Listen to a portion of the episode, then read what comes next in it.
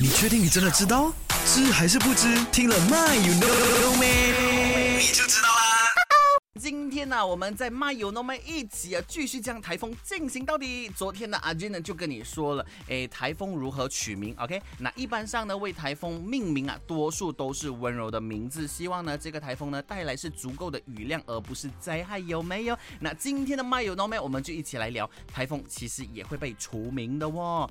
因为你知道吗？如果台风太凶的话呢，会被除名字的。对于造成特别严重灾害的这些台风呢，台风委员会成员。呢可以申请将这个台风的名字从命名表当中就是删除，比如说 Malaysia 曾经为台风取名 Rusa R U S A，然后呢在二零零二年呢这个 Rusa 呢这个台风就给朝鲜半岛带来巨大的伤害，所以呢 Rusa 已经被除名了啦。又或者是二零一六年啊 m a r a n d 哈这个台风呢就为中国华东啊台湾啊还有菲律宾等等啊地方带来伤害，所以呢也被除名了啦。OK，换言之，希望它。就是除命了之后呢，这个台风啊，带有灾害性的这个台风呢，会随着除名而消失啊。OK，不再回来哈。空缺的名称呢，则由原提供国或是地区再重新推荐的。所以呢，台风的命名你知道一清二楚了哈。OK。